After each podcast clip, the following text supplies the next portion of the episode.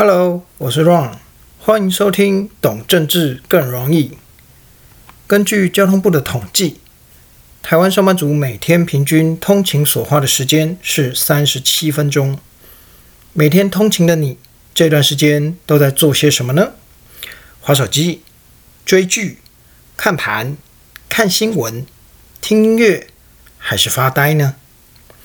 让我用不超过你通勤所需的时间，在国内、中国与两岸以及国际三方面，挑选一则政治新闻，简单的说明跟它相关的重要概念，而且提供你一些不见得强调中立，却保证多元的观点，让你就靠通勤时间懂政治变得更容易。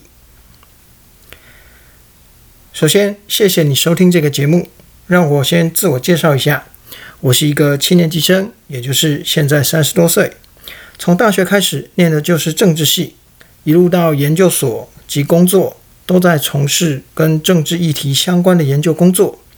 希望能够借这个机会跟大家分享对政治时事的观察，让大家更容易理解一些政治时事，而且也觉得政治议题更生活化。不再只是政论节目当中每次都形容的比宫斗剧还要腥风血雨的权力斗争。再次欢迎你的加入，让我们开始吧。